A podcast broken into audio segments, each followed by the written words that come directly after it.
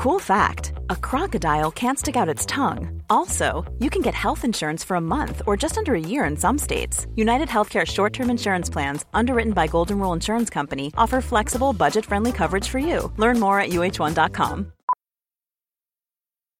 Millions of people have lost weight with personalized plans from Noom, like Evan, who can't stand salads and still lost 50 pounds. Salads, generally, for most people, are the easy button, right? For me, that wasn't an option. I never really was a salad guy. That's just not who I am. But Noom worked for me. Get your personalized plan today at Noom.com. Real Noom user compensated to provide their story. In four weeks, the typical Noom user can expect to lose one to two pounds per week. Individual results may vary. Politigui correct. Politically? Politigui correct. Politique. Évitez. Serious? Une production jeune mais dynamique. Vous écoutez Politigui correct avec Guillaume Raté-Côté et Chico Desroses. Plus de Chico dans Politigui correct. Tigui s'en vient, c'est le bout correct avec Chico.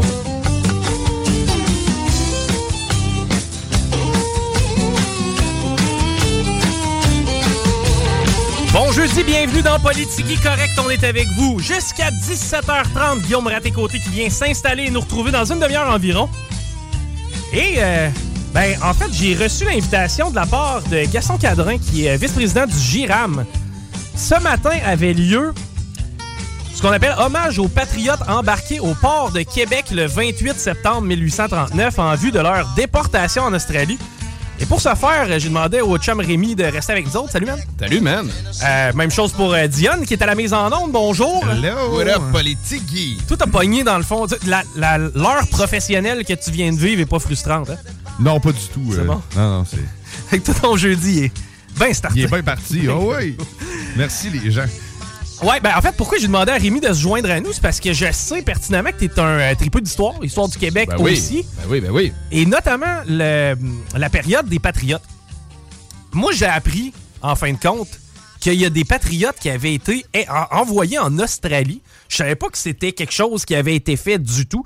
Ça a eu lieu euh, il y a 184 ans. Là, on parle de la rébellion 1837-1838. On les embarquait à bord du HMS Buffalo. Débarqués à- en fait, ils sont embarqués à Québec. Ils ont fait le grand voyage se rendre en Australie. Et c'est-tu euh, une partie de l'histoire que tu connaissais, ça? La rébellion des Patriotes, j'en connais un bon point. Euh, la déportation, Ouais. ben, tu sais, je sais que c'est un peu la- en punition euh, Exact. pour s'être rebellé contre l'Angleterre. Il l'a envoyé en Australie, qui est dans le Commonwealth, fait que encore en Angleterre. C'est ça. Fait que, genre, tiens mes estis, on peut dire ça comme ça. Exact, 58 patriotes, Ouais, man. c'est ça. C'est- c'est- 58. Tiens, mes estis, et, et, euh, la plupart, en fait, ben, sont débarqués en Australie.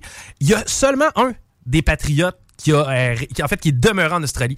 Par la suite, certains ont réussi à obtenir le pardon, ont dû se faire déporter en Angleterre pour après ça essayer de revenir au Québec. En tout cas, bien complexe comme histoire. Mais euh, pour ce qui est de ce dossier-là, imagine la là. On t'embarque ici au port de Québec, la prochaine fois que tu vas débarquer, c'est en Australie. Ouais, ouais. Les gars dans le bateau dans lequel ils étaient, là, c'était loin d'être le gros luxe. là. Et d'ailleurs, on, se faisait plaisir. J'ai entendu des histoires ce matin euh, de patriotes qui avaient été attachés au pont, face première sur le pont. Ils ont passé des semaines là. Imagine-toi, là, tu t'en vas en bateau, tu perds Mhm. tout, là. Tes attaches, ta famille, tes proches. Dans ce Ben temps-là, oui. tu te doutes que tu ne reverras jamais. Et ton seul crime, c'est d'avoir eu de la fierté, de l'honneur, à quelque part, de t'être défendu pour ce à quoi tu croyais. Et, euh, ben, tu sais autant que moi, la plupart des patriotes qui ont été déportés, c'était des gens qui étaient brillants. Ben, ben oui. Tu sais, c'était des gens qui étaient reconnus dans leur communauté, évidemment, euh, faisant partie, entre guillemets, de l'élite de l'époque. ben, y en a, le, le Patriote était un parti, le parti politique Ouais. Patriote. Fait que, c'était des politiciens pour beaucoup. C'était. Puis là, tu parlais, tu sais, qui abandonnent tout ici, qui perdent tout. Ouais. C'était comme nous aujourd'hui, tu sais, le, le- le fait d'amasser quelque chose tout au long de sa vie pour en profiter à la retraite, le principe existait tout autant dans le temps. Puis en Fait plus, que- la vie était beaucoup plus courte. Euh, oui, oui, oui, ouais, c'est ça. Ouais. Puis, c'est du monde qui avait travaillé comme toute leur vie, puis que là, ils étaient rendus devant rien. là.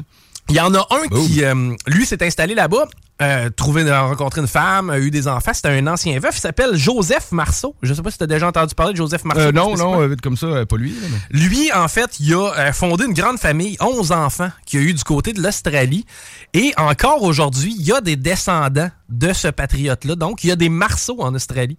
Tu peux croiser des Marceaux de descendance québécoise, française en Australie. C'est quand même assez impressionnant. J'avais aucune idée de ça. C'est quand même hot. On sait que l'Australie, c'est une terre qui a beaucoup été ensemencée de, entre guillemets, ce qu'on considérait des prisonniers. Des, criminels. Ben oui. en fait, c'est pour ça qu'on les envoyait là-bas. Il y avait beaucoup de meurtriers qui avaient été là-bas. En fait, ceux mm-hmm. qui étaient déportés de l'Angleterre finissaient pour la plupart en Australie.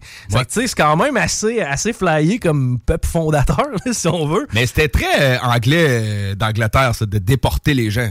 On sait qu'ils ont déporté les, Acadiens du côté des Maritimes. Ben, c'est leur truc, eux autres. Là. De, ce que j'ai compris, des... dispersés. Oh, ben, c'est sûr qu'en les mhm. dispersant, automatiquement, ben oui. t'étouffes la menace. Donc, d'ailleurs, il y a des gens qui ont... Euh, il y, en a des patriotes qui ont été déportés aux États-Unis. Mais, euh, exemple, t'as pas le droit de t'approcher à plus que 300 000 du Québec. Donc, eux autres, tu vois, ils avaient même plus le droit comme d'arriver dans un certain barème. T'sais, ils pouvaient pas aller dans le Maine. On n'y avait pas le droit. Il fallait qu'ils restent plus au sud que ça. Non, c'est ça. Ben, tu sais, remarque, il faut pas qu'ils se fassent pogner. À l'époque, c'était assez dur à contrôler quand même. Oui. Surtout qu'il y avait les, grandes villes étaient plus petites. Euh, hum. Je sais pas à quel point cette règle-là était mise de l'avant et, respectée. Ah, effectivement. Euh, je pense pas qu'on allait fouiller les forêts du Maine à savoir s'il était vraiment. On avait pas un galon non, non, non, ben non, Ça. Euh, l'autre histoire qui m'a touché, c'est celle-là de François-Xavier Prieur. Lui, en fin de compte, quand il est parti sur le HMS Buffalo, parce que c'est comme ça que s'appelait le bateau, euh, une fois qu'ils sont arrivés en Australie, lui, il dit, man, j'ai tellement souffert de mon voyage Québec-Australie je considère ça un peu comme quelqu'un qui a reçu une balle dans le corps. Puis quand tu reçois une balle dans le corps, du moins quand tu recevais une balle dans ces années-là, tu conservais la balle. Une fois que tu l'avais extraite de ton corps, tu la conservais, tu faisais comme, man, ce, balle-là me lacérait, ben maintenant je, je la possède.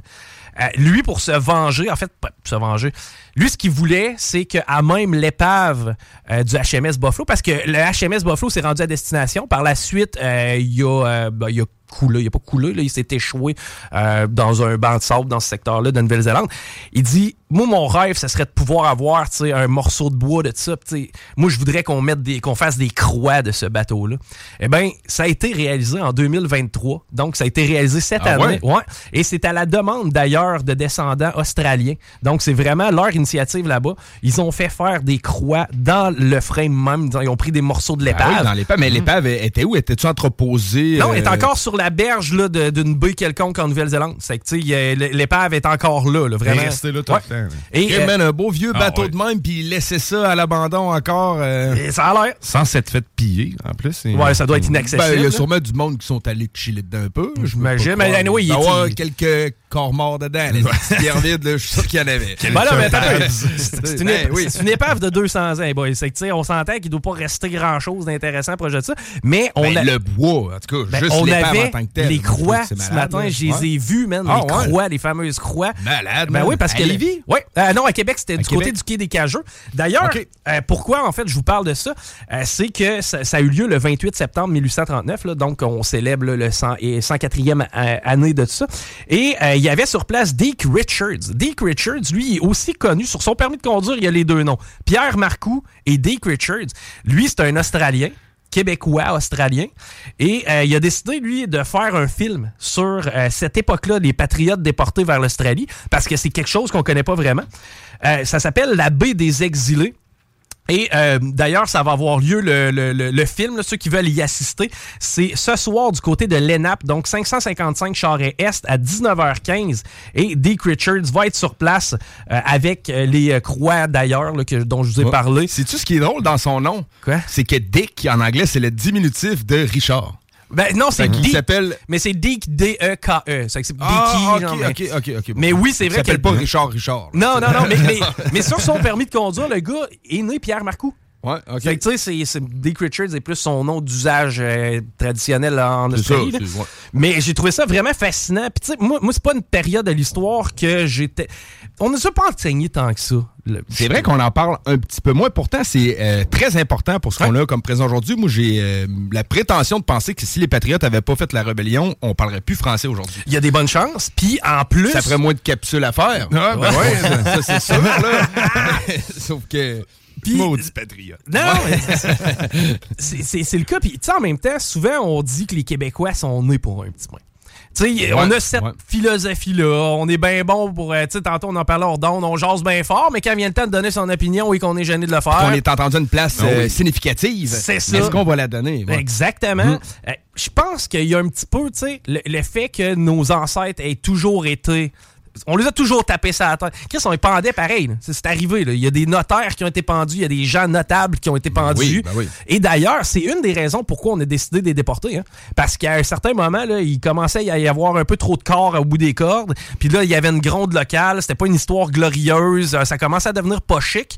Et une des façons de faire, au lieu de continuer de les exécuter, ben, c'était ça. C'était des déportés. C'est que, tu sais, il y en a plusieurs là-dedans dans les 58 qui. euh, Ben, c'est parce qu'à Manette, c'est sûr que l'Angleterre, ce qui devait se dire, c'est on en prend une coupe comme exemple. Ouais. Mais tu sais, notre but, c'est pas de développer, dépeupler notre colonie. Exact. Que, Et- en même t'as besoin temps- de monde. À Manette, c'était tout. euh, La reine Ouais. Victoria a fait bon. Mais tu sais, moi. Ben, à l'international, c'est pas chic non plus. Tu sais, d'arriver là puis de dire, hey, on a encore pendu 8 aujourd'hui, euh, tu sais, ça passe pas. là. Je veux dire, il y a quand Ouais, même. Je sais pas hein, à quel point que dans le temps, parce que ça, ça c'est comme tout, ça à, à force d'évoluer, ben, tu sais, le monde pendait de moins en moins. Ouais. Je sais pas ces années-là comment c'était vu, mais tu sais, c'était encore. euh, Mon père est né en 1949, puis il se rappelle quand il était jeune, il en pendait encore. Ah oui, ben oui. Fait que j'imagine Ah que. ouais, ok. ouais, ouais, Ah oui, la pendaison, ça fait pas ça si pas longtemps si que ça que c'est aboli.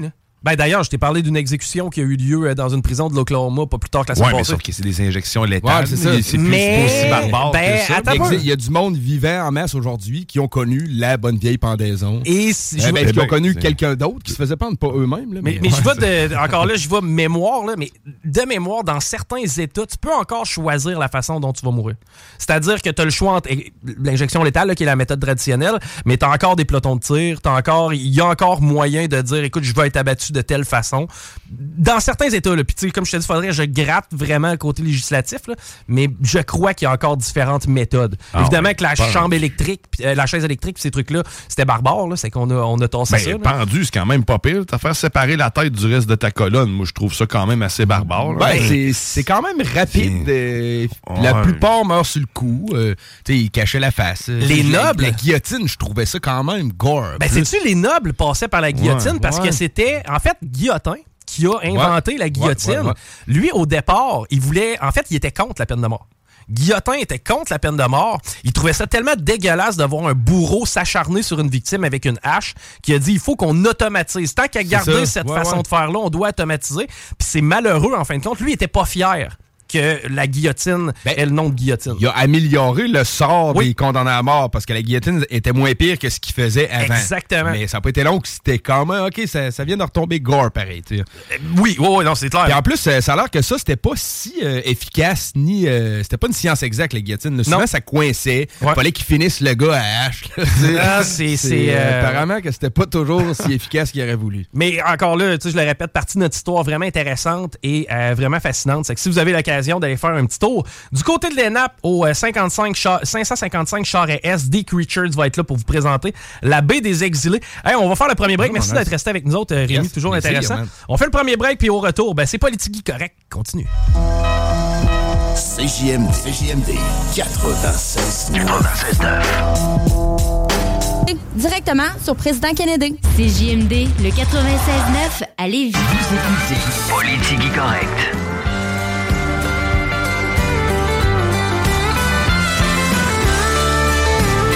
Chico des Roses dans Politigui Correct. On est encore avec vous jusqu'à 17h30. Guillaume Raté-Côté va venir s'asseoir avec nous sous peu. Ben des dossiers à regarder. On a du local. On a aussi des vieilles nouvelles, un petit voyage dans Oh le yeah. temps. Peut-être. Oh, peut-être. Quoi qu'on réécrira pas l'histoire aujourd'hui, là, les news de... Euh, 28 septembre 2004 que j'ai sorti. Ah. C'est dans le temps que les policiers se promenaient en culotte d'armure, tu te rappelles-tu? Ben, c'est pas je pensais que c'était encore le cas. Tu fais pas arrêter souvent, c'est bon signe. Hey, on a avec nous en studio les boys euh, du groupe Wild Crush. Présentement, le band Wild Crush, là, on se le disait hors d'onde, on est euh, plus en mode euh, travail dans studio, travail promo, etc. Par contre, ça fait quand même un petit bout que ça existe, le projet Wild Crush. J'ai avec moi Jérémy qui est guitariste, Marc qui est chanteur. Salut les gars! Salut, ça va bien? Yes, content de vous avoir avec nous. Yes, Euh, yes. Peut-être nous jaser un petit peu. Vous êtes des boys de Lévis? Ouais, exact. Moi, je suis de Lévis. Lévis De mon Belle côté, Chasse, pas les environs. On est Southside, c'est notre gang. Et euh, ça fait combien de temps que vous euh, faites de la musique? Euh, tu- euh, vous pouvez y aller chacun votre tour. Là. Ah, Ça fait six ans qu'on se connaît, puis euh, ouais, ça fait vraiment longtemps qu'on s'est on s'est vu, on s'est rencontrés à Cégep en spectacle euh, au Ah. Cégep de Lévis-Lauzon. OK! Puis on a, on a commencé comme compétiteur, puis finalement, je l'ai invité à comme faire de la musique euh, avec moi. Puis euh, on- moi, j'organisais des événements dans le temps. Euh, je sais pas si tu connais le Fennel Bleu. Oui. Dans le temps. On a fait un événement là, il y avait peut-être euh, 90 personnes. C'était juste un petit, événement chansonnier. Puis là, j'y ai dit, ah, viens, on, tu vois, on va faire de la musique, puis tout. Puis finalement, il était bon. Fait que j'ai dit, ah, on fait-tu un autre événement? ah, OK, ça, ça a commencé Ouais, vraiment de ça. fil en aiguille, en fin de compte. Exactement. On a fait des événements comme dans, dans plusieurs places. On s'est ramassé à la Boulathèque de Lévis. Puis c'est là qu'on a vraiment comme... On se fait-tu comme un, un, un truc à deux? Puis euh, de fil en aiguille, on a fait comme oh, on pourrait s'écrire des chansons avec ça, on pourrait Ouais. se booker.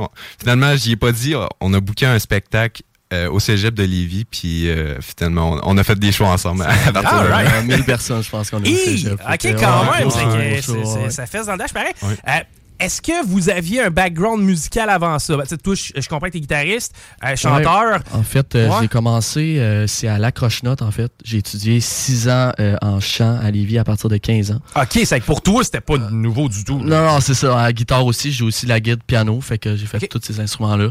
Puis euh, j'ai grandi là-dedans depuis quand même assez jeune aussi, la musique. Mais j'étais le sport au départ. Là. Fait que j'ai joué au baseball beaucoup dans la région, au hockey. Puis euh, finalement, ça a été la musique qui m'a euh, rattrapé. Puis, euh, Artiste favori dans le temps, c'était quoi tes, premiers, tes premières inspirations? Je te dirais Simple Plan, j'aimais beaucoup. On a des petites influences aussi, Simple Plan. là, vous allez entendre tantôt une chanson. on Pop, beaucoup, punk, rock, euh, bien ça, accessible. Ben, bien euh, ça. Vous avez quel âge, les boys? C'est pas trop indiscret? 24. 24. Ben, tu sais, quand 24. même, on s'entend que lorsque vous aviez, mettons, euh, 10, 11, 12, 13 ans, c'était pas mal les années de Simple Plan, Blink, Green Day, etc. Ouais, les années 2000, exact, OK, exact, OK. ouais. Puis tout de ton côté, euh, euh, au niveau de la guitare, comment ça Au commence? niveau de la guitare, j'ai commencé avec une guitare acoustique à 15 ans. Euh, Ok. je gratouillais, puis j'ai comme appris par moi-même, par Internet, justement. On, on est la génération qui Les profite. tabs.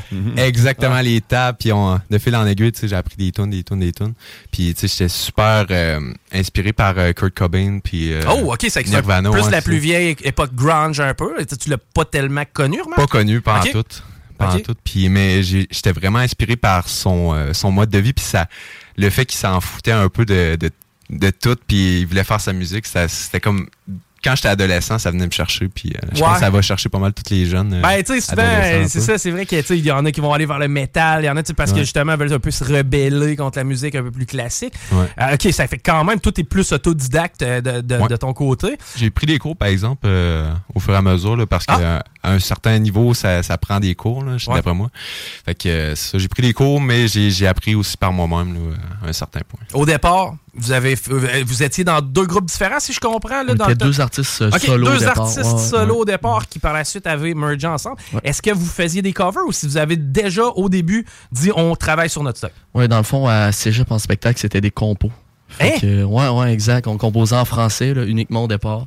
Puis euh, Ah, on avait cool. deux styles vraiment différents. Puis euh, finalement, ben, ça s'est bien mergé. Puis on faisait des covers aussi. Là. On faisait les deux, en fait. OK. Le choix de chanter en français, ça vient d'où? Euh, ben, en fait, c'est sûr qu'au Québec, on trouve ça important, c'est sûr, à 100%. Puis euh, à ça, il n'y a pas de limite au niveau de la langue. Euh, Nous, c'est notre philosophie. Fait qu'autant chanter, peu importe la langue, sincèrement, euh, on aime ça. Fait que, ouais, ouais. Ben, tu sais, c'est nos racines, le français. Puis, euh, ben, ce que- ce qu'on trouve cool à propos de la musique, c'est le fait que euh, peu importe la langue, ça, ça traverse puis ça parle aux gens, tu sais. Despacito, là, j'ai pas besoin de savoir les paroles, puis elle a pogné pareil. Exactement. Là, Exactement, là. exactement. Puis tu sais, ça livre une émotion. Puis c'est- ça qui nous inspire de la musique, c'est que euh, peu importe la langue, le, le message va, se- va se transporter pareil, puis la personne va comprendre. Tu sais, j'étais jeune, puis j'entendais une tune euh, en anglais, puis je comprenais rien parce que notre, notre, langue maternelle, c'est le français, puis mm-hmm. j'étais comme, eh, c'est bien cool, ça. C'est bien hot. Je peux faire ça, moi, tout. Ben, c'est ça. Dans le fond, vous vous braquez pas à la. C'est parce qu'il y en a beaucoup qui vont se dire je veux être plus populaire, atteindre un grand public. La mode. Ouais, la mode aussi, mais vous vous, vous vous braquez pas à ça. Là. Ben non, ben en fait, c'est souvent un débat qu'on a, tu sais, des gens qui disent pourquoi vous appelez, tu Wild Crush est en anglais, tu sais, puis avec la langue, puis tout ça. Mais au départ, on a sorti des chansons en français qui ont super bien marché en radio. Là, on est allé un petit peu plus vers l'anglais, mais tu sais, on n'est pas limité à refaire des versions francophones aussi un jour. Puis tu sais, on s'imite pas à la langue, en fait. Tant qu'on fait ce qu'on aime, puis on tripe, on est il, se transmet. Parce que c'est de l'émotion, puis on veut, on veut transmettre aux gens, c'est notre mission, c'est de, de transmettre ce qu'on ressent. Puis des fois, le monde, ils sont gênés de dire certains sentiments. Fait que nous autres, on, est proche des nôtres, fait qu'on c'est notre facilité, on essaie de. Ben, c'est vrai que d'écrire en français, on dirait que de le faire en anglais, il y a peut-être une certaine distance, on est peut-être un hmm. petit peu moins impliqué émotionnellement. Par contre, lorsqu'on le fait en français, j'ai l'impression que ça vient vraiment des tripes, là, ce qu'on raconte, ce qu'on veut raconter. Euh, parlons un peu plus récemment. Euh, qu'est-ce qui qu'est-ce qui s'est passé pour Wild Crush? Parce que vous étiez un full band, vous étiez un band complet dernièrement. Maintenant, on revient avec une formule un petit peu plus acoustique de, ce que je comprends. Non, en fait, les, les, ben, les futures chansons quand même, on va quand même ressentir l'effet full band quand même. Euh, mais plus de voix, guitare, on va ressentir vraiment ces deux instruments-là euh, en premier. Mais ça s'en ira pas vraiment très très loin du son qu'on a déjà. Là. OK. Donc les gens qui vous connaissent déjà. Ils se perdront pas euh, là-dedans. Et avez-vous fait des, des, spectacles dans la dernière année? Avez-vous avez-vous viré un petit peu? Avez-vous fait de la scène? Tu me parlais de 1000 personnes quand même dans une couple d'années. Oui, bon, on est allé au Nouveau-Brunswick. C'est quand qu'on est allé au Nouveau-Brunswick? C'est en début d'année. Ouais, c'est en début d'année. On n'a pas focus sur le spectacle parce qu'on on, voulait vraiment, euh, parce qu'avec la pandémie, tout, on s'était mis vraiment dans compo, euh, dans la composition hyper rapidement, puis on n'avait pas pris le temps de, de, de cerner qu'est-ce qu'on voulait exactement. Puis ça a été une grosse remise en question cette année. On, on voulait établir ok c'est quoi notre style c'est quoi c'est quoi qu'on veut faire puis c'est quoi qu'on veut transmettre aux gens fait que ça a été vraiment une année de, de remise en question puis de comment qu'on on fait ça pour euh, atteindre notre public cible puis aussi euh, se plaire là-dedans. ben oui, évidemment. Le, but, c'est aussi d'avoir du fun derrière tout ça. Euh, vous êtes un band, sans dire nouveau band, nouvelle génération de groupe. Euh, les réseaux sociaux, très important évidemment. Et je sais que vous, vous faites une mission d'être présent sur les réseaux sociaux. Parlez-nous un, petit peu de ce que vous faites.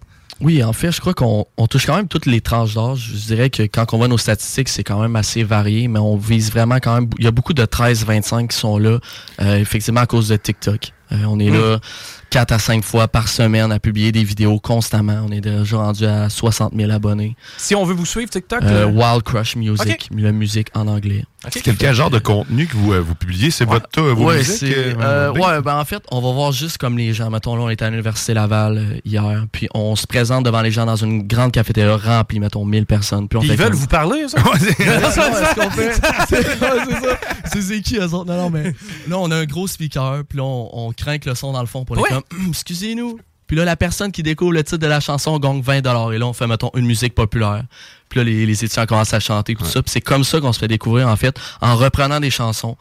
Puis en faisant comme, en donnant à la société aussi parce qu'on mm. on donne bon un petit 20 par-ci par-là, t'as découvert le titre. Ben, on aime ça tout redonner. Nous, on est des gars on, très On joue avec ça, on fait des défis auprès des gens, puis on aime aussi intégrer nos chansons là-dedans. On les fait écouter aux, gens. Ils font comme, OK, euh, c'est quoi des commentaires? On a un, autre concept que c'est, écoute la chanson, si tu l'aimes, tu vas nous suivre sur Spotify, et si tu l'aimes pas, t'as le droit de me slapper au visage. OK, ah, c'est sympathique.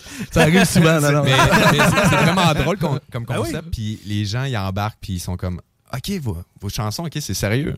Ah oui, ben oui. Parce que le monde, ils font comme quelqu'un qui m'approche, ben, ça va peut-être être pas très bon, tu sais. Euh, mais finalement, ah, OK, euh, ça, ça, a du potentiel. Fait que souvent, les commentaires qu'on a, c'est ça a du potentiel. On s'est pas fait slapper encore. OK, OK, ouais, c'est ça, les gens. On va le stager. Bon.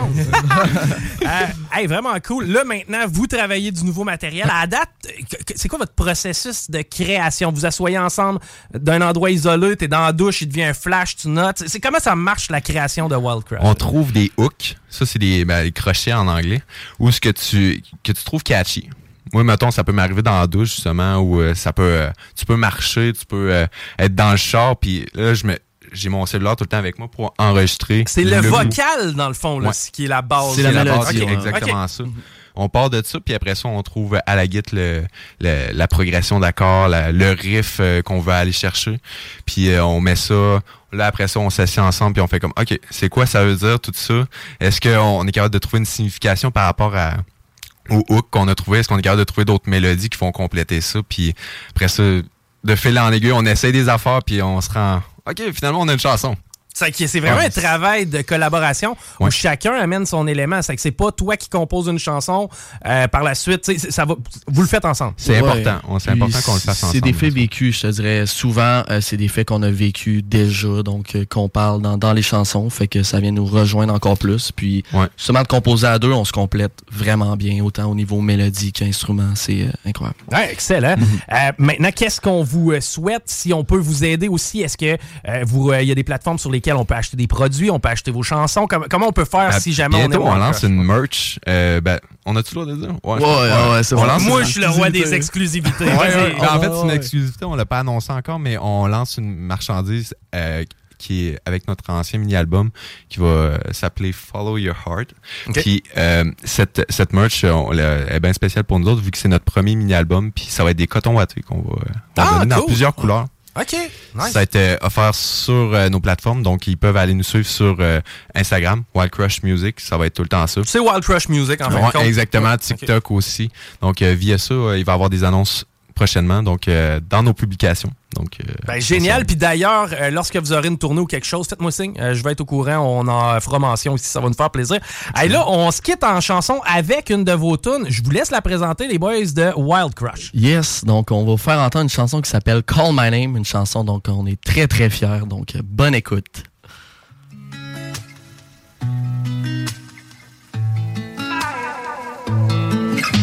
You left without me, you did not look back. You keep me waiting, oh baby, please come back. Oh, stay with me, stay with me, yeah. Now I'm running out of time. You know I'm talking to the walls.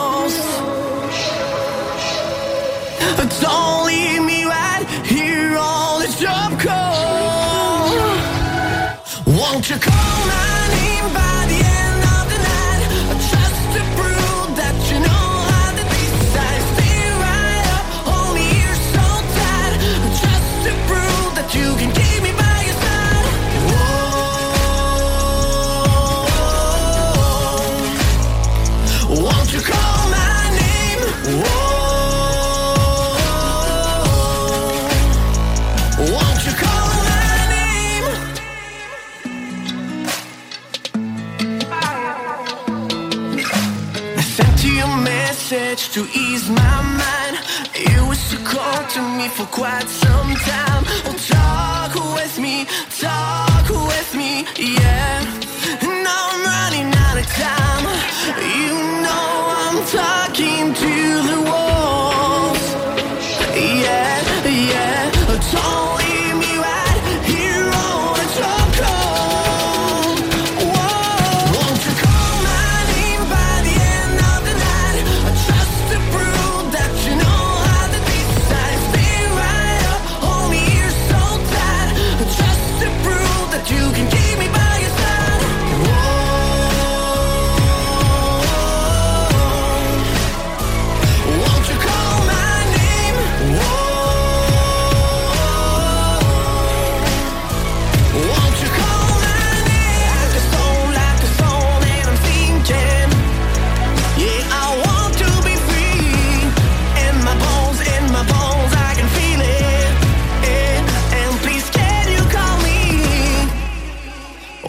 Call my name by the end of the night?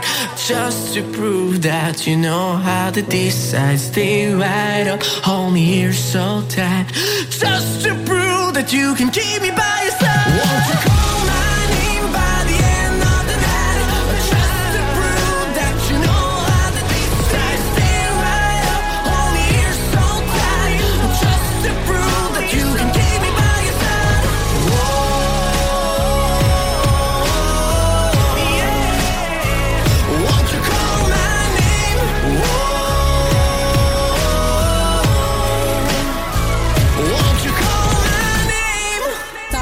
Et hip-hop. 9fm.ca, section bingo. Talk, rock and hip-hop. Politique correct.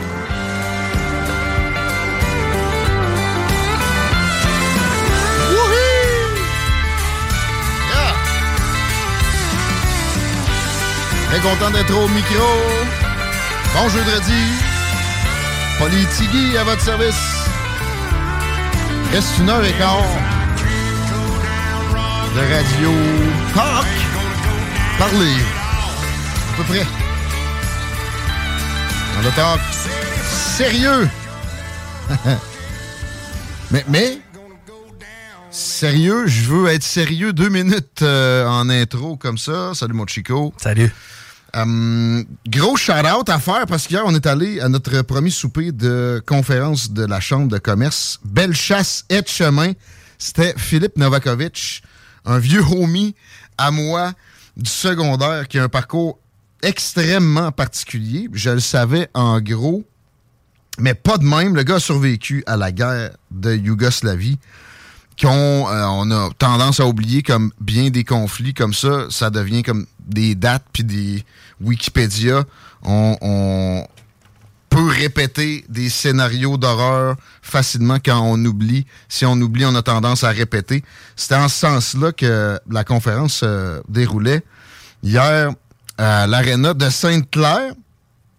Et, euh, tu sais, là, c'est rendu, entre autres, Philippe, le directeur de cabinet de Joël Lightbound, le seul député du monde occidental dans un parti au pouvoir qui a mis un là comme il pouvait aux folies du gouvernement pendant la COVID.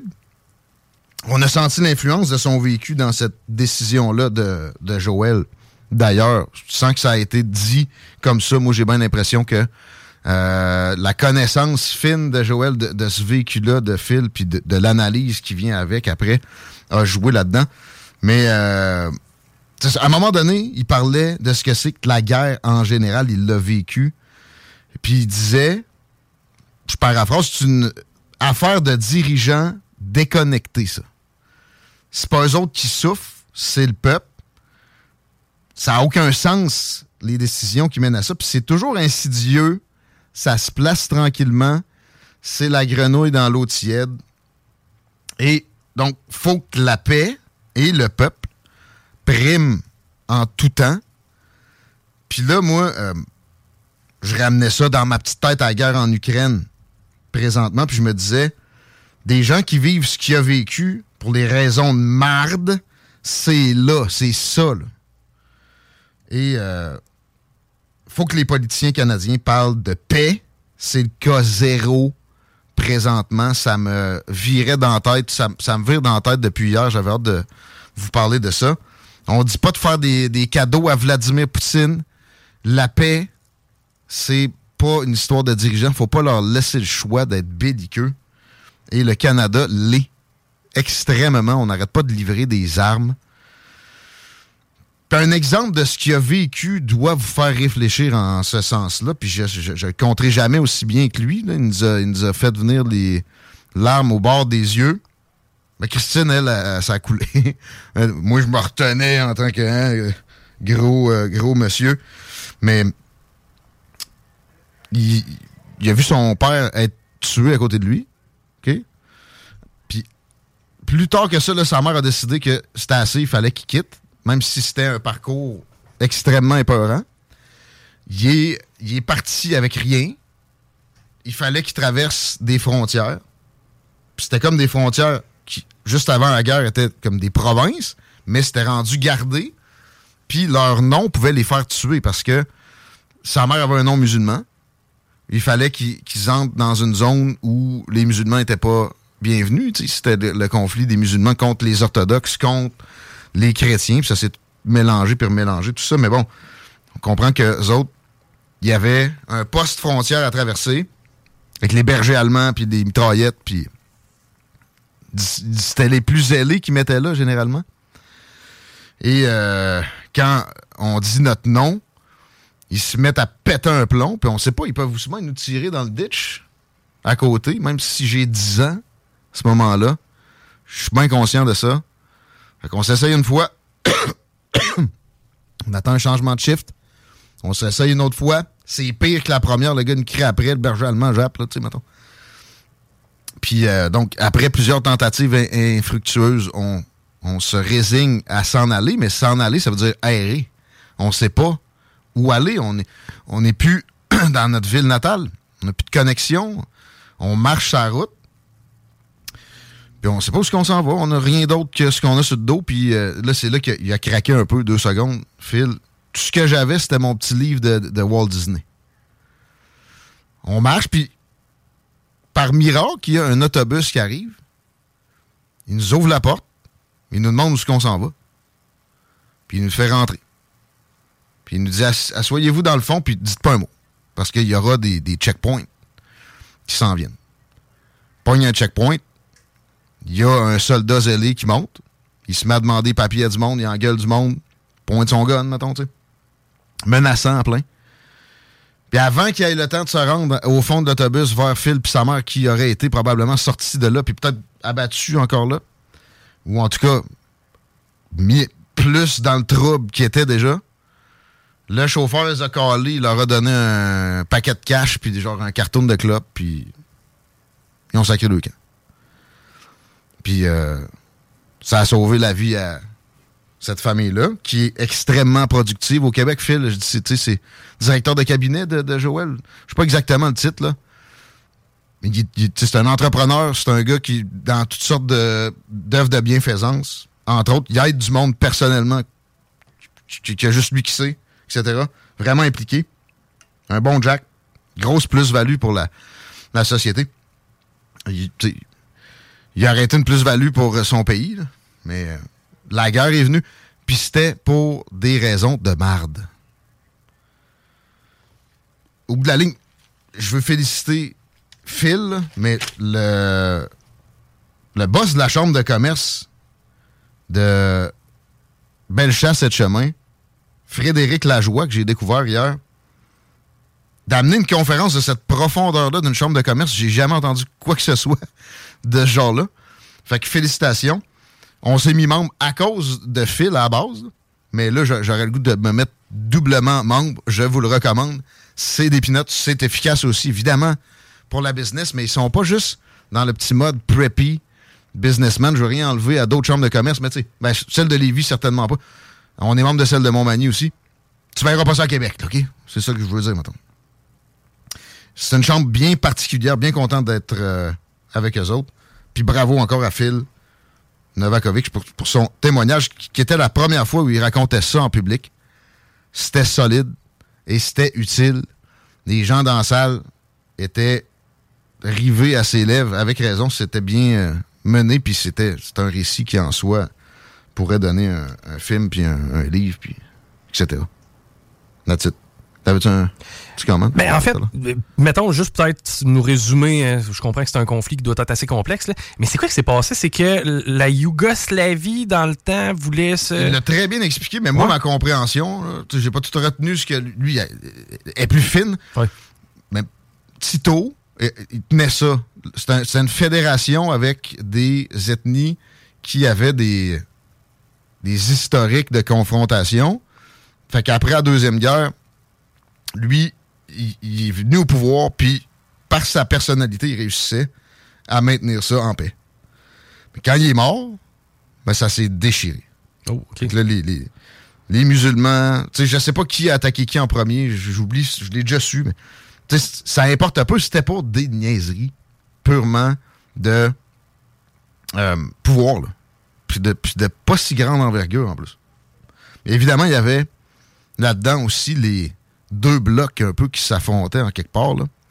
Même si euh, l'URSS était euh, plus présent, les Russes avaient un rôle à jouer là-dedans, les Américains, évidemment aussi. Et euh, il y en a qui vont dire que c'est les Américains qui ont réussi à régler ça. Je n'irai pas jusque-là, mais il y, a eu, y a eu de l'aide. Bill Clinton, je pense, qui était président à ce moment-là. Fait des erreurs, là, mais il y a l'OTAN, les, les casques bleus aussi. Hein. Son père est enterré entre deux, casques bleus, d'ailleurs. Hum. une intervention qui visait la paix qui est arrivée. Mais ça a été long, ça a été bien trop long. puis ça a laissé place à des phénomènes comme ça. Tu sais, je parlais de la guerre en Ukraine à plusieurs occasions en citant le nombre de morts. Euh, on sait que c'est des centaines de milliers côté ukrainien, c'est des dizaines de milliers côté russe. Mais euh, des histoires comme ça, des blessés, tu sais, Phil, il y a eu des, des, éclats d'obus dans les jambes. Un autre chat, il, comptait. Quand il y avait une alerte, moi, je jouais dans le jardin, mais j'étais pas de marcher, fait que mes autres chums de 6-7 ans, ils me prenaient dans le bras à gang, ils m'amenaient dans le sol. c'est pas une réalité qu'on a, hein? Puis Là, il y a un il, parlait d'un moment en particulier, puis il a mentionné 1993. Là, j'étais comme, moi, 1993, c'est que j'étais une petite couille molle inconsciente euh, qui avait juste du fun. Ah, moi, je prenais pour Patrick Roy. C'était ça, 93. Béni des dieux. Mais ça, ça, peut dégénérer vite, parce que c'est le portrait aussi qui traçait du pays avant que ça, euh, ça se décompose. C'était intéressant. Puis d'ailleurs, maintenant, ces pays-là, c'est à visiter. Euh, moi, j'ai beaucoup de gens qui ont. Quelques personnes que je connais qui ont fait des voyages dans, le coin. C'est pas cher, puis c'est des paysages à couper le souffle, puis c'est du nightlife. C'est une sorte de, ben, de l'histoire, évidemment, qui est millénaire. Mais la Yougoslavie, en tant que parce que c'est l'ex-Yougoslavie, c'est quoi le, territoire maintenant? C'est quel pays qui est dans ce secteur-là? Euh, Bosnie-Herzégovine. OK. Euh, oui, euh, ouais. Un peu, là. La Bosnie, oui, là. Mais euh, Croatie? Ouais. Serbie, Kosovo, Monténégro. Exact. Euh, Monténégro, je suis pas certain que c'était une vraie partie de. Ouais, c'est ça que ça. Wikipédia. Non, non, ben, non, non, je te nommais ceux et celles qui sont autour géographiquement, là, actuellement. Les Balkans, mais tu sais, c'est pas tous les Balkans. C'est comme une espèce de fédération des Balkans centralisée. en tout cas, regardons l'histoire le plus possible et essayons de ne pas la répéter. Pourtant, on le fait avec l'Ukraine. Ceci étant dit, on peut y aller avec la revue X, qui commence avec quelque chose qui a trait à ça un peu. Mais euh, ben, c'est le hashtag nazi. Encore bien proéminent, Chico, aujourd'hui. Et puis ça, c'est ma question. Est-ce que le hashtag nazi est écrit tel, tel, quel? Avec un S. Oh oui, N-A-Z-I-S. OK, ben je vois-tu moi, personnellement, quand je vois ces réseaux sociaux, j'essaie d'éviter d'employer ce mot-là, là, ne serait-ce que par le shadow ban. Ben, ouais, premièrement, ouais. Mais aussi, tu sais, s'il y a un mot galvaudé dans l'histoire, c'est ça. On essaie le plus possible. Il y a, un terme euh, qui euh, décrit que quand on est rendu à utiliser le qualificatif, tu as atteint un, point d'incompétence. Mais euh, là, on parle d'un actual Nazi qu'on a applaudi comme une belle bande d'idiots. J'espère que ça va être un moment de prise de conscience pour parler de paix à partir de maintenant. Euh, je repensais à notre entrevue hier avec Conrad Black, disponible au 969fm.ca d'ailleurs. Ça se télécharge quand même. Euh, avec raison, mais c'était capoté. Allez, aller écouter ça en fin de semaine.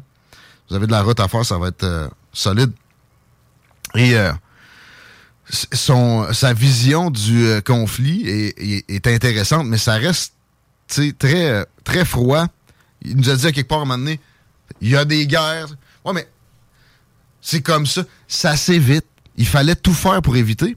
Puis, je veux pas dire qu'il faut, il fallait croire Vladimir Poutine à ce moment-là, mais il y a eu des mains tendues, il y a eu des propositions de négociation qui ont été écartées du revers de la, main, je sais pas moi, en novembre 2021,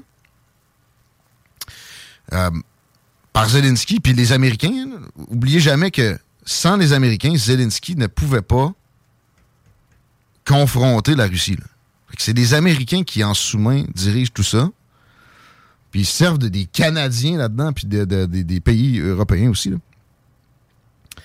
Euh, ça, ça donne rien à personne. par exemple, c'est ça qu'Aura Black a bien étayé la chose. Moi, je disais souvent la Russie, c'est décassé. Ils ont, le PIB, ils ont un PIB même pas de la taille du Texas. Même pas de la taille du Canada. Ça, tu vois, j'avais jamais pensé à ça comme ça. Puis, tu sais, bon, c'est un peu plus riche que le Canada de d'autres façons. C'est plus grand, mais il y a une économie souterraine vaste. Ouais, mettons, ben, oui, ils sont plus puissants que le Canada. En population, de, anyway, c'est beaucoup plus fort, mais. Euh, c'est pas vrai l'histoire de faut les stopper là, sinon ça va devenir Hitler 2. Ça, même un gars comme Conrad Black qui dit comprendre les raisons qu'on parle pas de paix, euh, admet la chose. Mais l'espoir qu'il m'a donné aussi, c'est, en pensant à tout ça, que Pierre Poilièvre ait la position qu'il a, c'est-à-dire zéro parler de paix, parce que c'est électoraliste. C'est juste un calcul pour gagner les élections, puis qu'après qu'il rentre, il va aller en sens-là. Parce que c'est sûr que sa base veut ça, puis il aime nourrir sa base, là, lui. Tu sais, il a, dit des trucs pour euh, alimenter sa base qui ont nuit au mainstream encore récemment, à plein d'occasions, mais pas là-dessus, pas en tout. Fait que, je pense que c'est un calcul, puis à le voir applaudir aussi dans la vidéo où il y a l'ovation debout, c'était pas la plus chaleureuse des euh, hand clapping de l'histoire. Et sous le hashtag nazi sur Twitter, sur X, vous allez trouver des euh, mentions comme quoi Justin Trudeau serait sur le point de démissionner. C'est de plus en plus euh, mis de l'avant. Moi, j'ai bien de la, misère à croire que ça serait maintenant. Peut-être la décision se prend maintenant, mais il va pas y aller dans la disgrâce comme ça. Il va attendre un peu. Par contre, Pierre Poilievre, il n'a même pas demandé sa démission c'est un. Euh, peut-être que là, ça a été fait depuis que je dis ça, mais c'est un peu pathétique. C'est un, un, une espèce de commun accord. Tout ça, comment c'est venu, puis qu'on on, sac en dessous de l'autobus le euh, speaker, le président de la Chambre. Oubliez ça qui a fait ça sans approbation du bureau du premier ministre. Pierre Poilievre le sait aussi. Il attend quoi pour demander la démission à Justin Trudeau? Ça aime ça demander la démission de, un puis un autre des politiciens comme ça, de carrière, comme ce qui est Pierre Poilievre. Pourquoi c'est pas encore fait, ça? Peut-être parce que il laisse Trudeau préparer sa sortie. Il sait que ça s'en vient. Je dis pas qu'ils ont des communications directes entre les deux, mais à un moment donné, il y a des échos qui se manifestent. Euh, il y a l'histoire de la cocaïne dans l'avion aussi. Il y a eu des. Euh, je l'ai dit hier, mais ça se jase plus aujourd'hui qu'hier des révélations d'un diplomate indien qui ont paru dans le Toronto Sun. C'est pas euh, du ragot de, de fond de, de, real TikTok. C'est pour ça que l'avion décollait pas, il y avait de la cocaïne dedans. Ça doit pas l'aider. Dernière fois que j'ai entendu parler de cocaïne autour d'un chef d'État, bon, à part Joe Biden, mais c'est à cause de son fils, ça. Ils ont, ils ont trouvé de la coke à la Maison-Blanche il y a quelques semaines. Justement pendant que son fils était dans le coin. Mais c'était euh, Boris Johnson, le Partygate, pendant qu'il confinait l'Angleterre au complet, lui, faisait le party de la poudre à la résidence du premier ministre britannique, carrément. Fait que euh, c'est ça le hashtag Nadi. Il n'y a pas nécessairement tant de réels euh, nouveaux. Il y a des rumeurs. Et il y a l'histoire aussi que la Pologne veut extrader le gars. On, apprend un peu plus sur ce qu'il aurait fait. ça reste que. On y impute, pareil. J'entendais, c'est de sa faute s'il y a eu euh, genre 6000 morts dans telle région. Non, non, non. C'était pas. Euh, c'était pas. Euh, Joseph Patente, là. Le plus, le plus excité des tireurs, ça, on sait pas ça, là. Mais ça regarde mal pour lui. Puis ça, c'est un autre scapegoat, là. Je suis désolé. Il a 98 ans. Ben, c'est sûr que s'il me prouve qu'il a tiré des enfants et des femmes allègrement. Mais euh, il y a des allégations, mais c'est pas probant à date. On ferait quoi? La Pologne a demandé, va demander son extradition et on va une enquête. Là. On ferait quoi? Ben, tu sais, je veux dire, mettons, si on apprenait qu'il a commis des crimes contre l'humanité. On laisse être extradé. Oui, évidemment. on va voir comment le gouvernement du Canada va collaborer avec les autorités polonaises. Hein. Parce que c'est ça, il y avait des Juifs polonais qui auraient vécu des, des exactions sous sa gouverne c'est à, c'est à suivre. Malheureusement.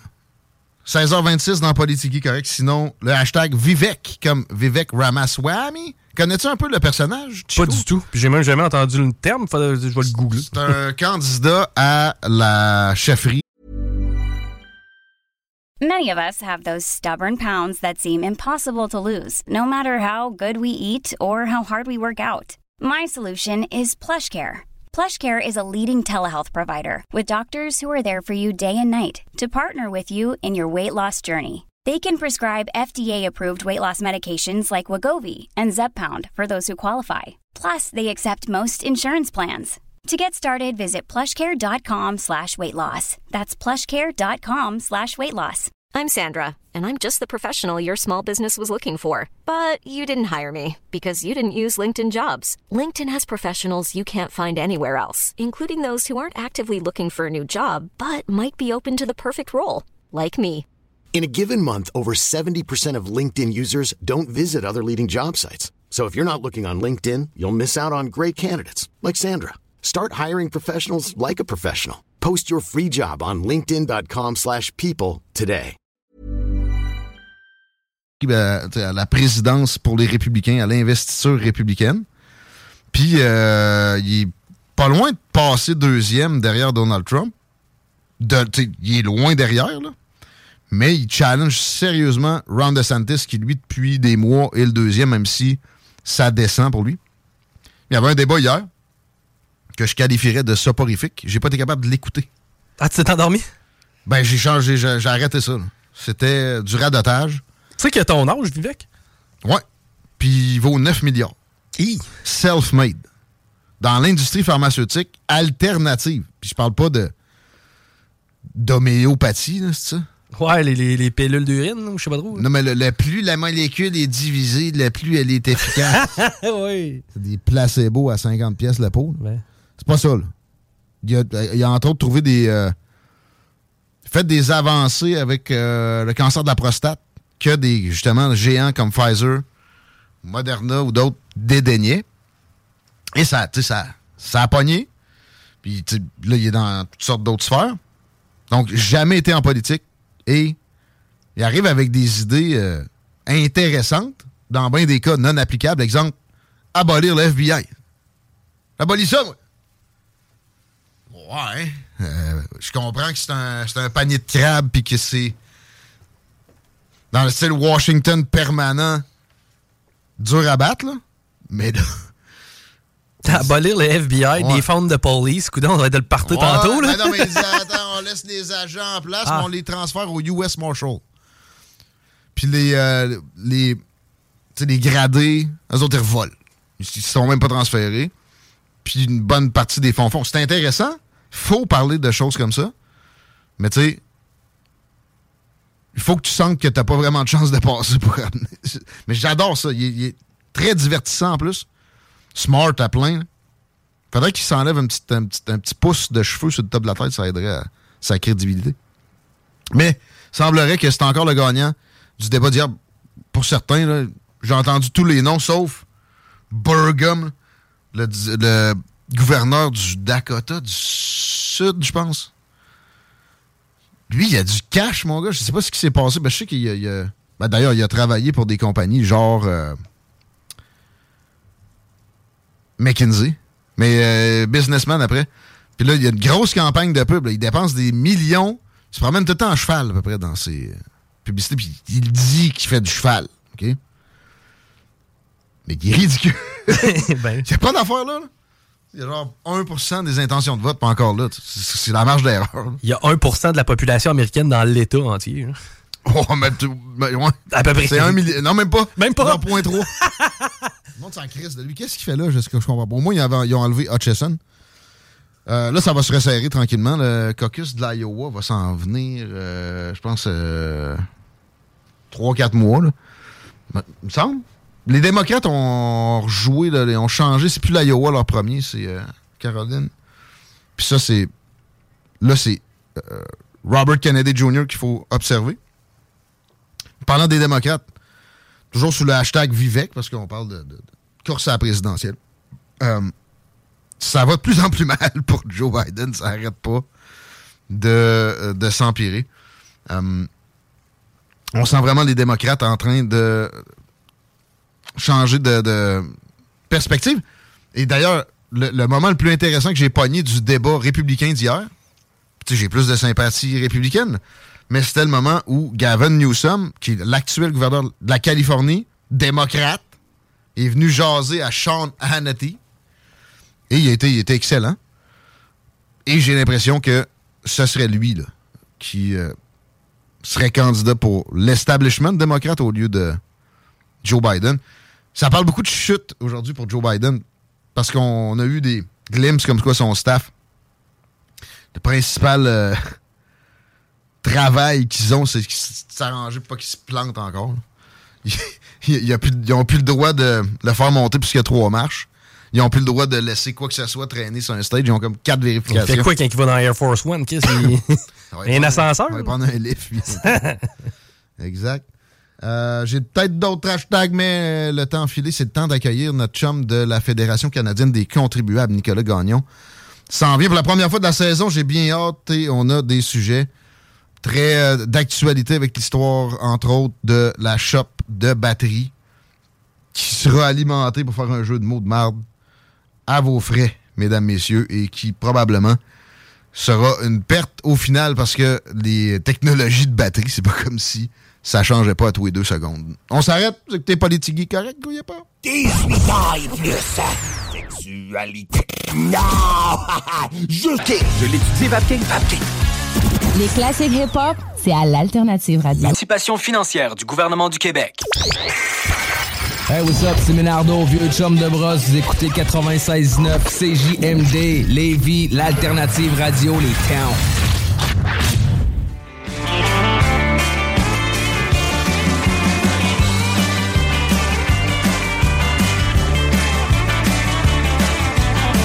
Bon jeudi, les paupiètes.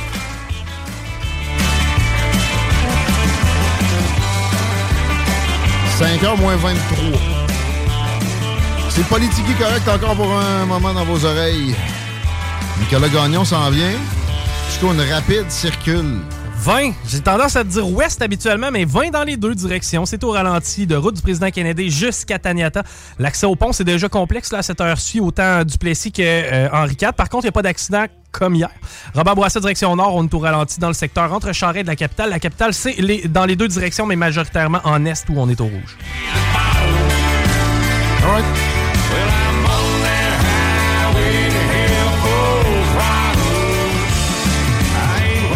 Voulez-vous un symbole de la tendance masturbatoire de nos gouvernements?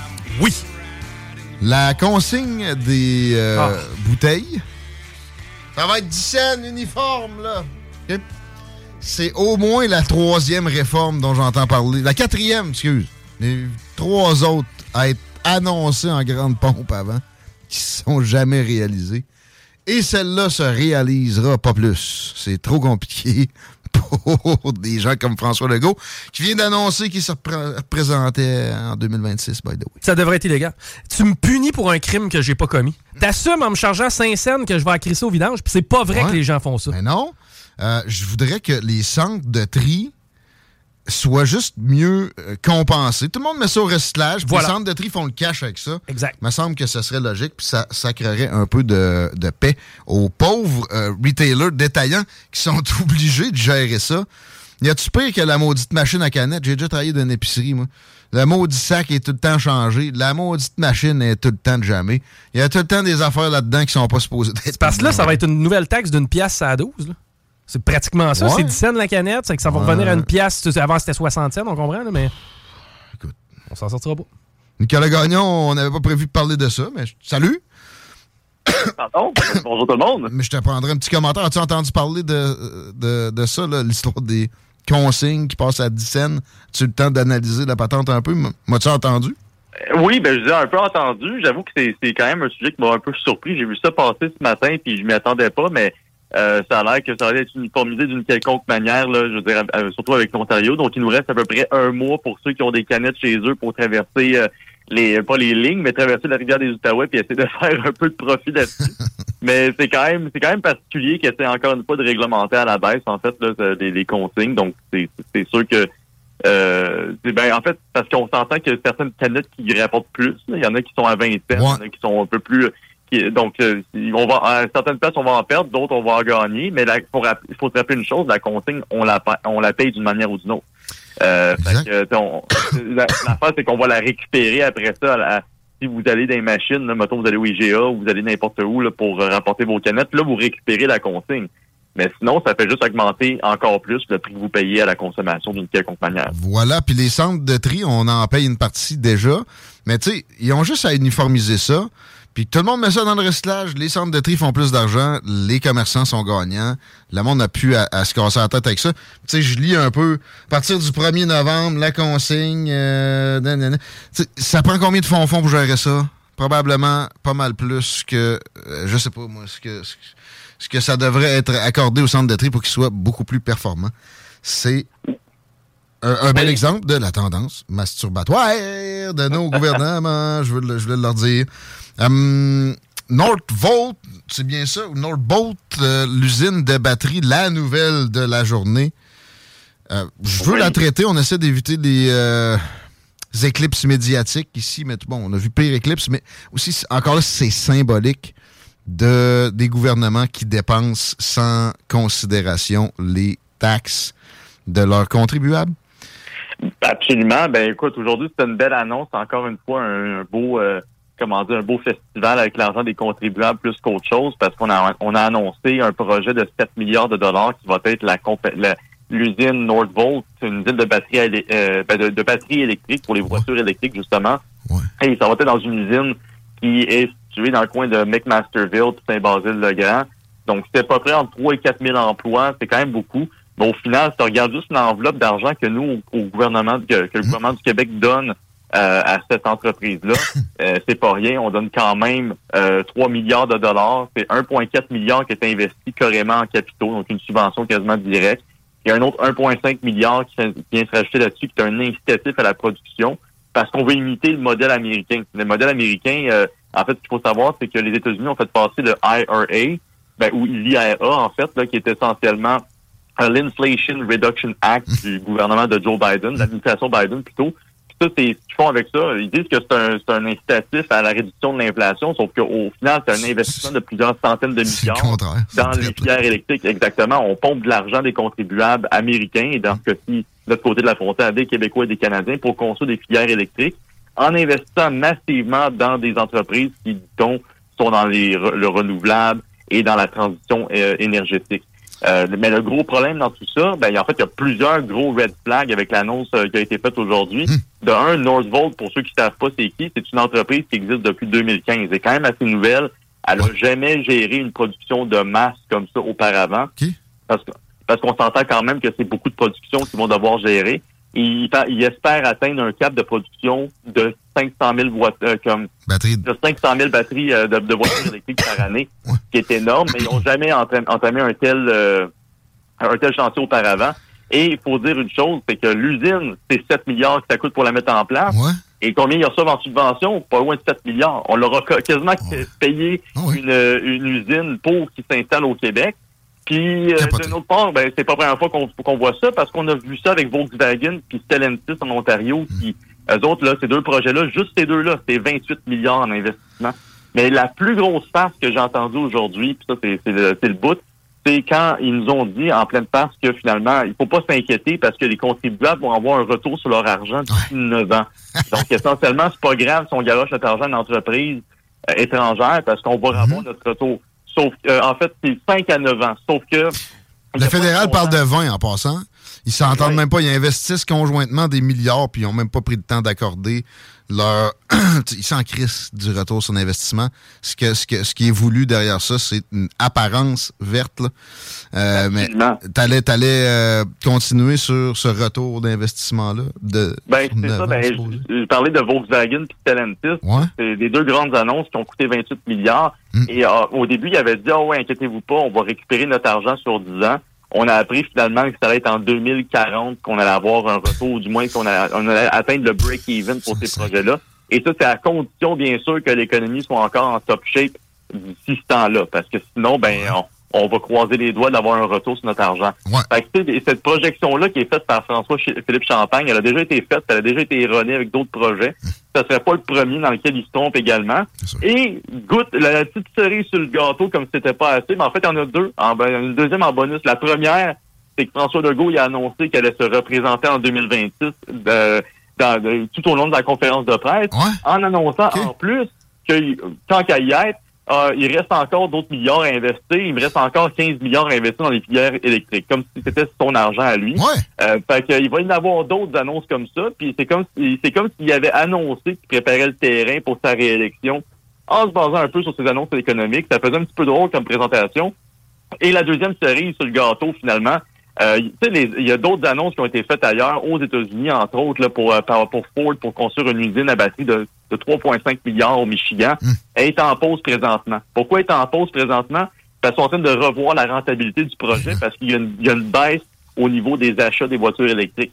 Puis Volkswagen, qu'on leur a subventionné de, une usine à batterie électrique juste à côté de chez nous, ben ils viennent de mettre en pause leur production également de plusieurs, euh, ben, en fait de ralentir leur production en, Allemagne parce qu'il y a une baisse au niveau de la demande. Euh, donc euh, là, nous, on vient-tu de s'engager dans une industrie qui va connaître des perturbations assez majeures au cours des prochaines années? La réponse, ben là. Oui. regarde. oh non, hey, ça va marcher, on a interdit les chars à gaz en 2030. Hey, ça va voler, ça. Le monde n'achète pas. Ça, ça, ça décolle pas les ventes de véhicules électriques. Il y a des problèmes d'autonomie. Et c'est à cause de la technologie qui est pas au point. Là, il se lance dans celle-là spécifique. Ça va ça change aux demi-heures, ça. Ça va changer certainement d'ici 9 ans. Tu bien fait de parler de l'économie. Ça peut faire qu'on perd toute notre cash, ne serait-ce que ça.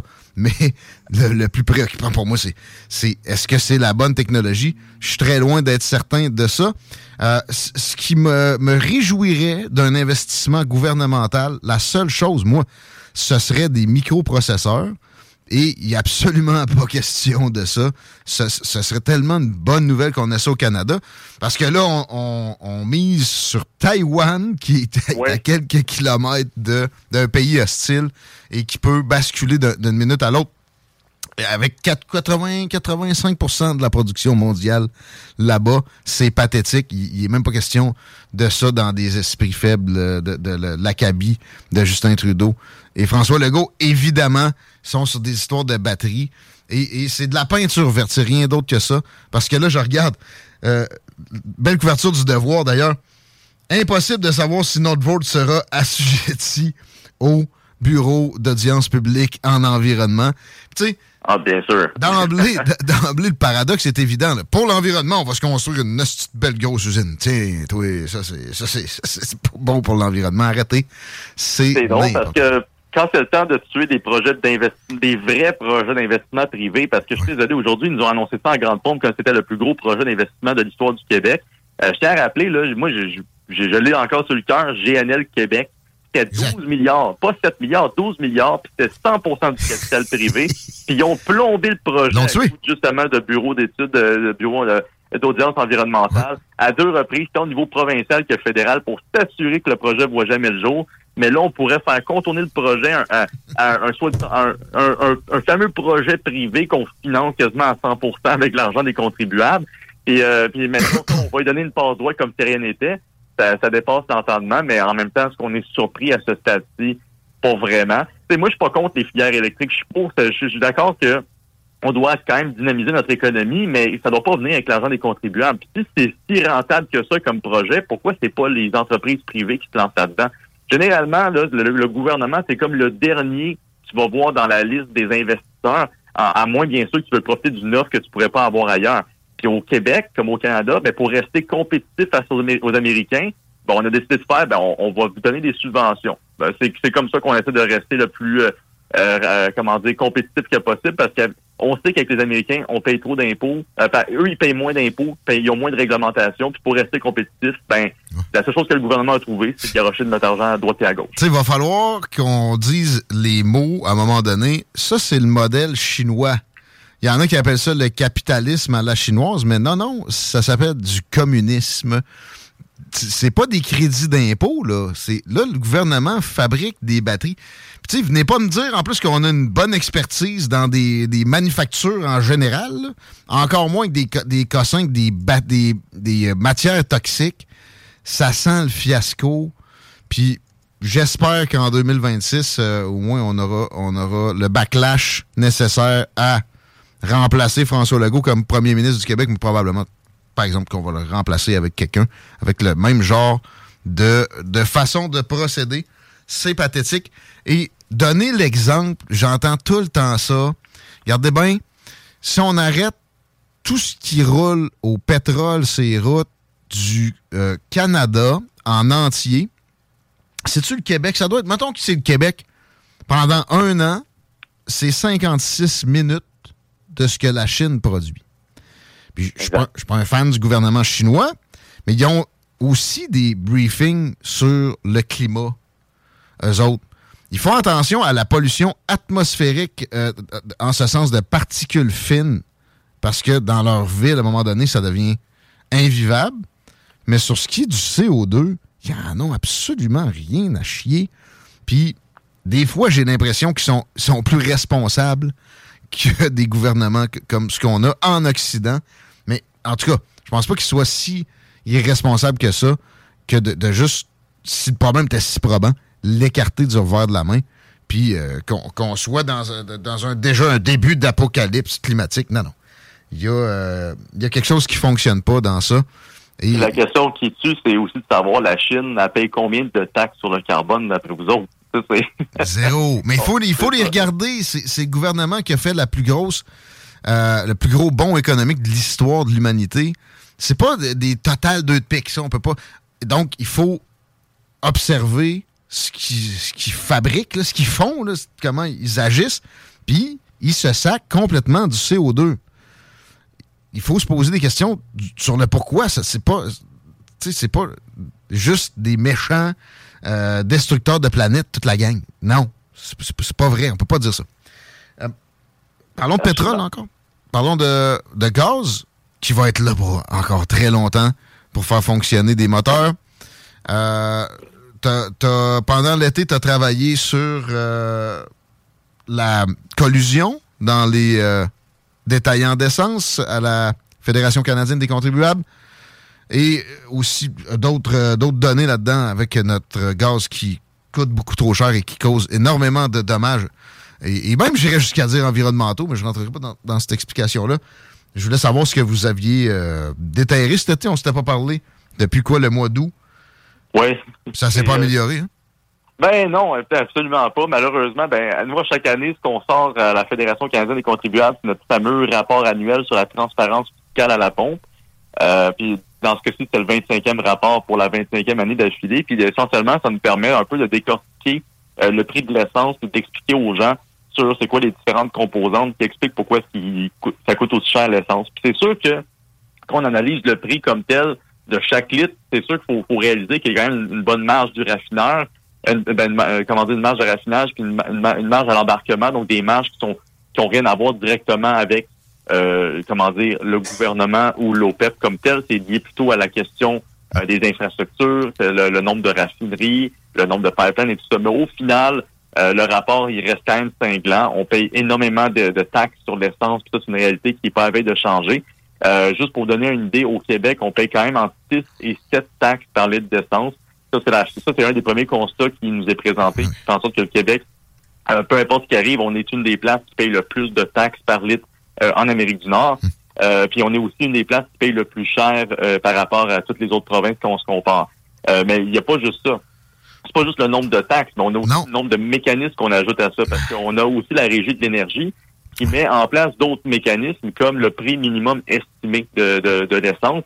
Ça, c'est un, un, mécanisme qui est très douteux parce que ça a deux, comment dire, ça a deux buts. Le, premier, c'est de maintenir l'essence à un prix suffisamment élevé pour empêcher toute compétition déloyale. Donc, un gros joueur arrive puis décide de vendre son essence moins cher pour faire du dumping. Mais à qui ça ferait du tort, ça? Pis ça, amenez-en du dumping, ben, ben c'est ça l'affaire. C'est vrai, mais nous, en tant que consommateur, on s'en fout du dumping. C'est juste que hmm? quand, la loi, quand la loi sur euh, le... Dans l'essence? quand ça a été mis en place, le fameux prix minimum estimé, c'était en 97, c'était toujours dans une une comment dire une, perspective, non, une perception d'une perspective plutôt de ben, les joueurs étrangers vont essayer de prendre plus de place dans les dans les la distribution de l'essence au Québec. Puis on veut on veut se on veut comment dire protéger les entreprises locales. Sauf que d'un, c'est pas arrivé, hein, parce que d'une manière ou d'une autre, au coin des dernières années, le marché de l'essence au Québec, il s'est vraiment limité à des un nombre restreint de joueurs, puis c'est encore une fois des plus gros distributeurs qui l'emportent. Donc, on n'a pas réussi à, protéger les petits. En passant, aux États, là, il n'y a, pas de, de chaîne de dépanneurs saoudiens. je veux dire, ça n'arrive pas. C'est complètement farfelu d'avoir un prix minimum pour l'essence. C'est débile. Oui, mais le plus débile là-dedans, c'est qu'au courant de l'année 2021-2022, on a distribué 547 mises en demeure à des stations de service parce que leur prix de l'essence n'était pas aussi élevé que la Régie de l'énergie le voudrait. Et il faut comprendre comment ça fonctionne, cette fameuse mise en demeure-là, parce que vu qu'il y a un prix minimum estimé, on établit que si vous vendez en bas de ça, vous faites de la concurrence déloyale. Mais cette notice-là, elle va, elle va pas, elle va pas venir de la loi de la Régie de l'énergie elle vient de votre compétiteur de l'autre côté de la rue. Donc, on va dire que vous avez une station de service, puis il y en a un autre de l'autre côté de la rue. Vous, vous essayez de vendre votre prix un peu plus bas pour attirer plus de clients, puis en vendre plus, puis en même temps, les gens sont contents, ils payent moins cher. Mais là, votre compétiteur, il dit, hey, il a baissé son prix en bas du prix minimum. Ben, euh, c'est pas correct. Fait que j'appelle la régie, je t'envoie une, mise en demeure, puis si tu n'augmentes pas ton prix, mm-hmm. ben, tout bas, tu seras plus capable d'opérer. Euh, et c'est carrément ça qui arrive. Et dans ce cas-ci, il y a eu 547 opportunités manquées pour les automobilistes en 2021-2022. On pense que c'est un, un nombre similaire pour l'année en cours. On attend encore de recevoir les chiffres là-dessus. Mais au final, c'est un mécanisme qui pénalise à la fois des distributeurs qui essayent d'être plus offrants pour leurs euh, leurs clients. Puis ça pénalise aussi ben, des automobilistes qui essayent d'économiser et qui se font avoir pour un prix qui est artificiellement gonflé par la régie d'énergie. Et ça m'amène à un point qui est important. En France, eux autres, ils ont un prix, ils ont, ils ont ce, système-là qui s'appelle euh, la loi sur la vente à perte. Donc, ils ont vraiment une loi qui, qui, similaire à un prix minimum sur les sur les l'essence. Ils, veulent l'abolir. Ils veulent l'abolir au cours des prochaines semaines parce qu'ils ont ils ont réalisé que ben d'un, comme je l'ai dit depuis tantôt, pour notre propre prix minimum au Québec, ça protège pas les essenceries québécoises, puis ça aide pas les consommateurs. Puis ils veulent l'abolir et ils ont estimé, selon plusieurs recherches qui ont été établies, que ça va réduire le prix de l'essence ou du diesel dans leur cas de 25% euh, C'est une réduction majeure qui pourrait être intéressante pour eux ça permettrait aux stations de service de vendre leur prix beaucoup plus bas que ce qui est déjà présentement affiché. Euh, mhm. Ça permettrait encore plus de compétitivité et ça va permettre de réduire les prix. Ça, va en permettre tout court parce qu'il n'y en a pas au Québec. On est dans une situation euh, oligopolistique, même pour les détaillants. Il y a plein de petits détaillants, ouais, mais les bannières qui ont un gros contrôle, il y en a combien? C'est limité, puis on le voit, on n'est pas, on est pas des deux de pique profondes en, permanent, en permanence. Ils ont même pris toute la gang dans la même zone. Lâchez-moi qu'il y a de la compétition là-dedans. C'est pas le cas. Puis du dumping, j'en veux pas dans l'industrie du bois. Euh, j'en veux pas dans le fer et l'aluminium. D'ailleurs, ils l'ont laissé se produire, ça, à bien des occasions par les Chinois, notre ennemi direct. Mais là, dans l'essence, il faudrait pas. C'est du sabordage. C'est rien d'autre que ça. Je comprends pas comment ça peut être autre chose que ça. Euh, et, ça. Et ça coûte cher, le 547 mises en demeure. Fais-en faire rien qu'une par un avocat professionnel. Tu vas voir que tu vas penser à regarder tes REER puis des, sortir de là puis euh, rapper ça si tu pouvais pour, payer des avocats. en même temps, c'est des stations de service. Euh, donc, j'imagine que les propriétaires ont certains moyens pour se prémunir contre leurs compétiteurs.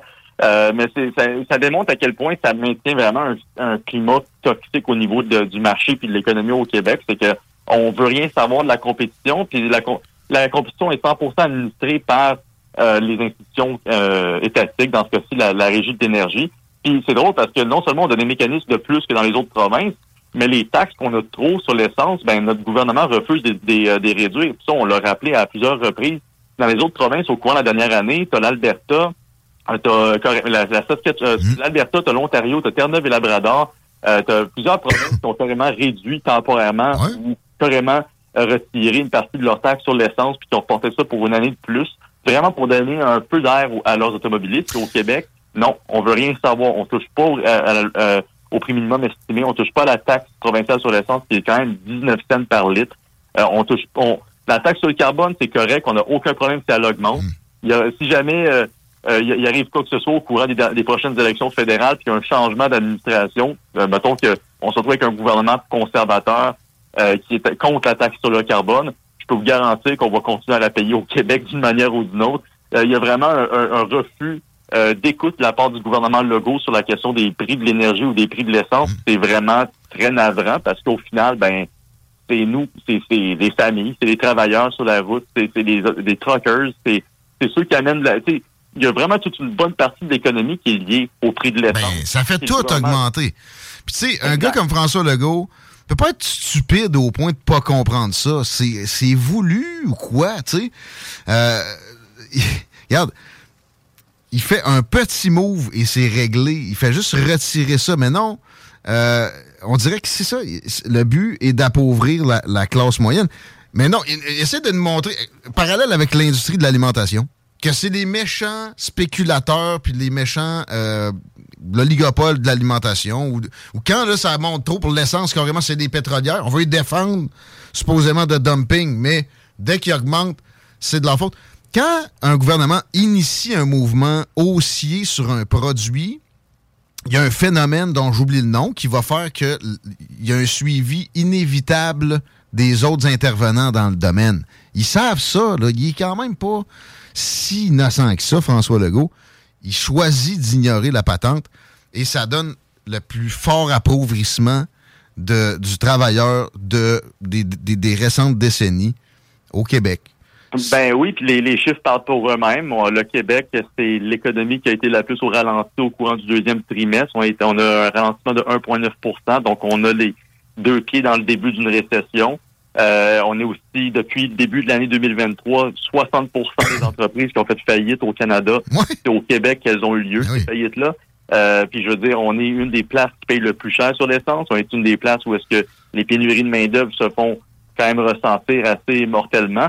Et euh, pour, pour, plusieurs entreprises d'ailleurs. Et on est une des entreprises qui subventionne, une des provinces qui subventionne le plus ces entreprises avec l'argent de ces mêmes entreprises qui étouffent, des mêmes contribuables qui en arrachent.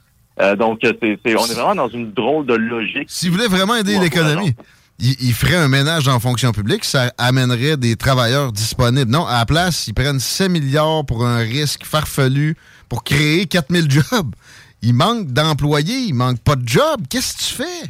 Puis comme si c'était pas assez, on était à deux doigts de rentrer aussi en, confrontation avec les, euh, syndicats de la fonction publique ben qui veulent déclencher une grève générale limitée. Parce que non seulement euh, on a un aussi beau résultat au niveau de l'économie, mais en plus, notre cher gouvernement a pris le temps de se voter une augmentation salariale de 30% pour l'ensemble de la députation au courant du printemps dernier. Euh, donc euh, là, maintenant que tous les syndicats ont vu ça aller, ils se disent ben si les, parlementaires peuvent se donner 30% d'augmentation, ben nous aussi, on veut on veut des termes similaires sur les cinq prochaines ben années. Puis là, la revendication principale parle de quand même de 21% Donc écoutez, je pense que cet automne, ça risque d'être chaud pas mal. Parce que dans le sens que ça va brasser, puis euh, mettons qu'on va on va on va voir ce que le gouvernement Legault peut faire dans des dans des turbulences qui sont plus là, on parle plus de pandémie, on parle vraiment d'une économie qui en arrache et euh, vraiment de plusieurs personnes dans la fonction publique euh, québécoise qui qui vont bientôt faire pression puis bien du bruit. Les créateurs de richesse sont ici écrasés toujours davantage. Ça peut pas aller sans conséquences, mais ça peut pas être fait non plus inconsciemment, ces gens-là, c'est du sabordage. Qui font, juste une petite parenthèse, sur le, phénomène dont je parlais, dont j'oublie le nom. Je pognais Gavin Newsom, gouverneur de la Californie, euh, après le débat républicain hier, à Fox News. Puis le gars, il demande comment ça se fait que le gallon en Californie est 2-3 piastres plus cher que la moyenne du reste des États-Unis? Puis lui, il mettait ça sur le dos des pétrolières. Non, mais les pétrolières nous fourrent. OK. Ah, juste en Californie. Ailleurs, euh, ils, ils, sortiennent. Non, c'est parce que tu as mis des taxes supplémentaires puis tu as instigé ce phénomène-là haussier, comme dans l'alimentation. L'inflation a fait euh, trigger la patente, puis là, on est rendu avec des, prix plus hauts. Ben oui, les, euh, les, les boss de l'alimentation s'en mettent un peu plus dans les poches, c'est sûr.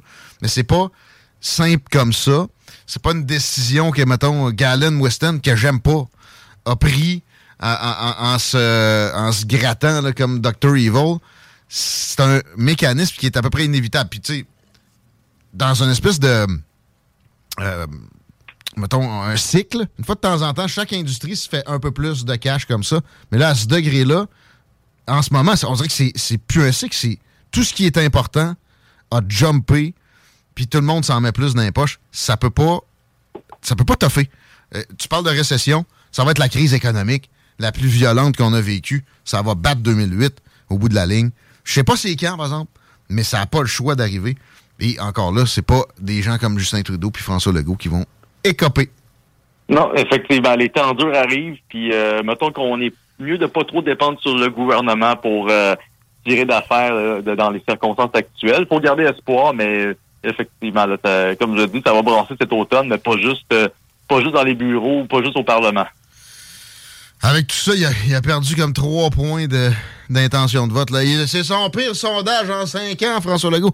Ouais, mais il y avait même affaire juste avant de rentrer au gouvernement il y a cinq ans, justement. C'est un peu pathétique et des fois, il faut se dire qu'on a les dirigeants qu'on mérite. faut pas tout le temps tout mettre sur le dos de cet establishment-là. Merci Nicolas Gagnon, c'est un plaisir de te retrouver dans Politigui Correct, puis euh, on se reparle le plus souvent possible au cours de la saison. Ben oui, avec grand plaisir. Je suis bien content de te reparler, puis on se reparle très bientôt. À bientôt, mon ami. Salut. 17h06 minutes, ça va être le temps d'un break, juste le temps que Chico nous dise ce qu'il a dit. Breaking news. Oh. Ben oui, breaking news porno, hein. Tu le sais, j'aime ça la porno. Ben, t'es le directeur de la porno. Pas le choix, je m'occupe de ça. Tu te rappelles-tu la candidate démocrate Susanna Gibson? Probablement pas. La candidate? Non. Elle est en pleine campagne électorale afin d'accéder à la Chambre des représentants de l'État de Virginie. OK. Elle, elle est sous le feu des projecteurs, rappelle-toi, parce que elle accuse des républicains d'avoir leaké des films porno d'elle. Oh, oui, oui, oui. Et, euh, tu sais, euh, tu connais les républicains. Là, tu les as pas envoyés, d'ailleurs. Ben, c'est ça, mais c'est que j'avais pas accès à ces vidéos-là. Ah, t'es ça, là? J'ai les vidéos. Ah, ouais. Et, euh, Comment t'as fait de trouver ça? Parce que là, on va pas les publier. Non, on va pas les publier, mais euh, c'est pas très difficile à trouver à partir de maintenant. Il y a quand même un, un, mon téléphone? un site mainstream, je te l'enverrai. Je vais sur Google. Je sais pas si tu vas le trouver via Google, par contre. Ce que t'as fait, c'est OnlyFans? Ben, moi, j'ai plusieurs sites web. Ouais, t'es abonné. Euh, ouais, c'est ça. C'est des, des, frais de. Je veux te rappeler sa citation lorsque les fameux vidéos ont sorti. Elle, ce qu'elle a dit, c'est qu'en fait, elle a, accusé le Parti républicain d'être derrière tout ça. Hmm. Et elle a dit Je ne serai pas intimidée, je ne me tairai pas. Mes adversaires politiques et leurs alliés républicains ont prouvé qu'ils sont prêts à commettre un crime sexuel afin de m'attaquer parce qu'ils ne connaissent aucune limite lorsqu'il s'agit de faire taire les femmes. J'ai vu la vidéo. C'est OnlyFans, mettons. Non, pas tout. C'est Chatterbait qui était le site sur lequel elle a mis volontairement ces vidéos-là. En fait, c'est des performances live. Euh, non. Mais euh, les vidéos. que t'as un compte avec un pseudo. Oui. Mais euh, ces vidéos-là, je les ai trouvées sur, une autre plateforme. Là, ils ont leaké. On sait pas qui les a, les, les a leakés. On sait même pas si ça vient des républicains, en fin de compte. Et dans ces fameuses vidéos, on peut y entendre des citations venant de sa part, parce que, on le sait, les républicains, c'est des écœurants, des salles. Elle a dit, vous pouvez m'envoyer du type et de cette façon-ci, euh, vous allez tous pouvoir me regarder pisser. Hmm. C'est qu'on voit vraiment qu'elle est, c'est de la coercition qu'elle a subie hein, pour euh, faire ces ébats sexuels-là. Puis on le sait, ben, ceux qui sont pervers derrière tout ça, c'est évidemment le Parti républicain. Mais ça me fait penser, il y a une républicaine, tu sais, les républicains typiques, moi, j'ai dans le nœud de ballon assez profond, OK? Ben, tout comme les extrémistes religieux conservateurs. Là. Mettons, ben, souvent c'est ça, là. Puis c'est les plus vicelards dans leur vie privée. Puis c'est une euh, représentante de la Chambre des représentants républicaine qui, assistait à un, opéra. C'est un peu vieux, là, mais pas tout le monde en a entendu parler au Québec. Tant qu'à être dans du porno d'élu américain. Euh, la fille, euh, ben, qui est à 10 000, elle aime s'habiller pétoune. Rien contre ça d'emblée. Mais elle, est genre à faire la morale de style euh, ballet dans le. Ben mais là, ça va voir le c'était Beetlejuice, le, une pièce, mais genre le musical, mettons. OK? Puis il y, a une caméra infrarouge en salle. OK. Puis là, son chum, il commence à jouer avec le kit à 10 000. Wow! Puis là, elle commence à jouer avec euh, le bâtonnet. Ah, j'ai pas ça. Puis là, c'est parce que t'es pas au cinéma presque tout seul d'une rangée où il y a personne derrière toi. Tout le monde les voit, ça commence à mettre du monde mal à l'aise. Puis ils se font sortir. Expulsé! Ah oui, puis là, elle, a sorti la fameuse phrase qui ne doit jamais être mentionnée dès que tu as un peu de notoriété C'est-à-dire, vous savez pas je suis qui? Ah! Je pense que sa carrière va se terminer à l'élection de 2024. Les, rep- les représentants s'étaient élus pour deux ans. Ça aura été de courte durée pour la demoiselle en question, qui a quand même une carrière d'une autre euh, dimension devant elle, si elle le souhaite. Je vais te poser une question féministe? Ouais. Est-ce que les femmes ont le droit d'avoir du plaisir sexuel? Ben non. Ben, tu sens ça? Ben. Ça existe, ça? Tu sais, mettons Non, mais là. quoi tu me demandes là? Je te demande ça parce que, hey, une femme qui assume sa sexualité, moi j'ai rien contre. Ben non, je- non, vous plaît. Tout comme un homme qui, tu sais, exemple, là, on voit Donaldo, là, il sort un film porno où il est en train de sauter de madame.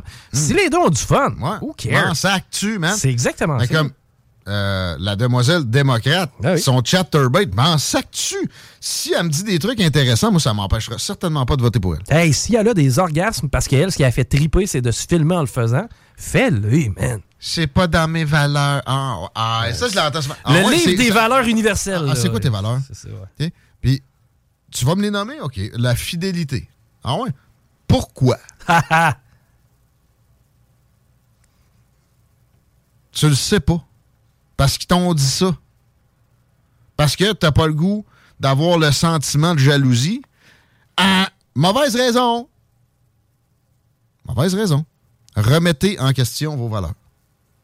J'ai dit à ma blonde, tu sais, mettons que je vais, je sais pas, là, je vais jouer au hockey avec mes chums, m'avoir du fun. Dérange pas, ça? Ouais. Pourquoi si je m'en vais? S'il y a une bisoune là, on brise la famille. Voilà. On met la maison revolé, ça. Oui, je sais. Mais, mais je comprends que les, euh, les dirigeants, les establishments des différentes époques aient voulu instaurer ça parce qu'il y a quand même des MTS. Et pour avoir une population en santé, la monogamie est utile. Mais là, on est beyond that. Remettez, déconstruisez tout le temps tout ce que vous pensez savoir. Demandez-vous-le ça. C'est quoi vos valeurs? Mais ensuite, euh, pourquoi? D'où ça vient? Est-ce que vraiment c'est logique d'un bout à l'autre? Sinon, bon, ça peut voler. Puis il y a moyen de refabriquer des règles qui vont être beaucoup plus sensibles avec une partie de l'ancienne. Je dis pas de faire des orgies à tous, à tous, à tous les jours. là. Non, mais effectivement, briser une famille pour une histoire de bisounes, c'est un peu niaiseux. C'est extrêmement courant. C'est complètement taré. C'est du, du registre du taré. Comme dirait le Doc Mayo. Est-ce qu'en 2023, les gens se trompent plus ou les gens l'apprennent plus facilement? L'apprennent plus facilement, ça prend rien qu'un téléphone euh, avec euh, ouvert ou Est-ce qu'on a, tu sais, les statistiques d'infidélité, là, vous ne viendrez pas me faire croire que c'est- c'est c'est en augmentant à cause que l'infidélité augmente. Non, non, c'est qu'elle est juste plus connue.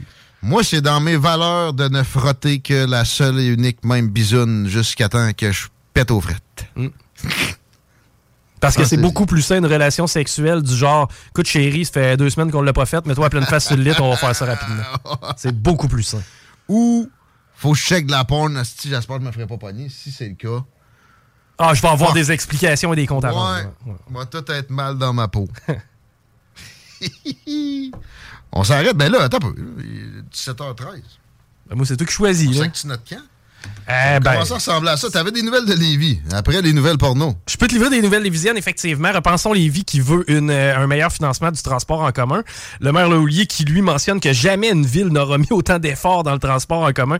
Il a aussi affirmé que la ville avait bel et bien du rattrapage à faire et que le transport en commun, mais du côté du transport en commun, mais qu'il faut y aller avec un rythme normal. J'appuie le maire sur cette déclaration parce que pour être bien honnête, j'ai un terminus d'autobus à côté de chez nous, pas loin, le terminus Lagueux pour pas le nommer. Je prends des paris quand je vais à l'épicerie parce que je passe en face avec mes chums. Hey, je te paye une bière si jamais il y a un autobus dans le terminus. à date, je dois pas beaucoup de bière. Mais reste que, est-ce que c'est vraiment une demande? Moi, je pense qu'on aurait intérêt à y aller soit d'initiatives du genre une gratuité, une journée. Le jeudi, le bus est gratuit. Tu sais, tu y vas avec quelque chose de ce genre-là. Tu. Mais euh, tant crées- que, tant que- que ça, tu sais, ça coûte une fortune. Oui. C'est sous-utilisé. Euh, mettons ça gratuit. Tu sais, sérieux, je- je- j'aime pas ce genre de façon de procéder-là. Mais on peut-tu vraiment se passer de transport en commun? Non. Non. La technique industrielle a toujours été une instillation. Rockefeller, quand il a voulu commencer à vendre son huile en Chine, parce qu'à la base, en passant, lui, c'est un magnat du pétrole, mais les moteurs à explosion n'étaient pas là, là. Il vendait du kérosène pour les lampes. Il a fait en sorte qu'on arrête de s'éclairer avec l'huile à baleine. Quand il a euh, voulu conquérir le marché de la Chine, il a droppé des lampes au kérosène, puis il a vendu du kérosène à des prix dérisoires. Graduellement, il a monté le prix. Si tu veux que le monde utilise le transport en commun, Rends-les dépendants. C'est la méthode. Voilà. Et utilise une meilleure communication. Parce que présentement, je te donne un exemple. Moi, tu me dis, Chico, demain, tu t'en viens ici en autobus. J'ai aucune idée quel trajet prendre, aucune idée le fonctionnement. Faut-tu que j'achète des billets au dépanneur? Faut-tu que je paye direct? Je peux-tu payer avec ma carte quand j'embarque dans le bus? J'ai-tu des transferts à faire? Tu sais, c'est pas intuitif. C'est pas dans nos mœurs. Maintenant, faites une meilleure job de communication. Ça va me faire plaisir de le faire. Transmettez-moi les infos pour moi les crier. Check, check. Um, le budget de la Société de transport de Lévis est d'une envergure significative. Il n'y a rien au com. À peu près. J'en suis. Ils ne retournent même pas nos courriels.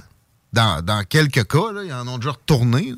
Ils n'ont jamais fait une campagne. Il y a une radio à Lévis, il y a une STL. Non. Là, tu, t'es- t'es- t'es- tu parles parce que tu n'es pas content de qu'il n'ait pas acheté de pub. Non, non, je vous expose. Tu sais, ça, ça marche pas. Ils font pas de pub. Ils ont pas de stratégie de, de drug dealer. C'est où que c'est supposé? C'est tout le temps en investissant davantage dans des cossins qui, finalement, font du cash à Bombardier, euh, anciennement, Alstom maintenant. Puis des compagnies de construction. On a probablement une des plus belles vues euh, au Québec, c'est-à-dire le Quai Paquette, ici. là. Et on a eu des belles activités tout au long de l'été. Les gens ont chialé sur le stationnement. En contrepartie, oui, il y avait des navettes qui partaient des galeries Chagnon. Mais ça, on n'avait pas d'infos. On était, les gens n'étaient pas au courant. Ah, ils ont sûrement acheté un petit encadré dans le journal de Lévis. Ben oui. Ah, ils ont, ils ont mis de la pub sur, Face- de la pub sur Facebook. Premièrement, non. Ah, deuxièmement- des- des- des clics thaïlandais, ça aussi, Vous pouvez faire des achats stratégiques. euh, Facebook, il n'y a aucune plus-value. Vous aimez ça, le mot structurant, acheter des médias locaux comme du monde? Investissez dans votre notoriété, votre, euh, la connaissance de votre fonctionnement. Puis ça me fait penser, on va finir de même. La nouvelle du jour, là, supposément que c'est l'investissement de 7 milliards dans une usine à batterie qui seront plus valides quand on est supposé de, de retrouver notre argent. là. Mais euh, moi, c'est la couverture aussi. J'ai encore LCN à cause du maudit Laurent Gaulin d'en face. Mais il a raison de mettre ça là. Moi, je blâme Babu un matin. Parfait. Euh, mais on dirait une infopub sur François Legault depuis tantôt. Ils font, hey, ils font une annonce, là. Demain, soyez-y. Les grands sourires. Paul Larocque s'est déplacé à l'usine. Justin Trudeau, es-tu content que ça parle de d'autres choses que d'applaudissements de nazis puis de sa démission?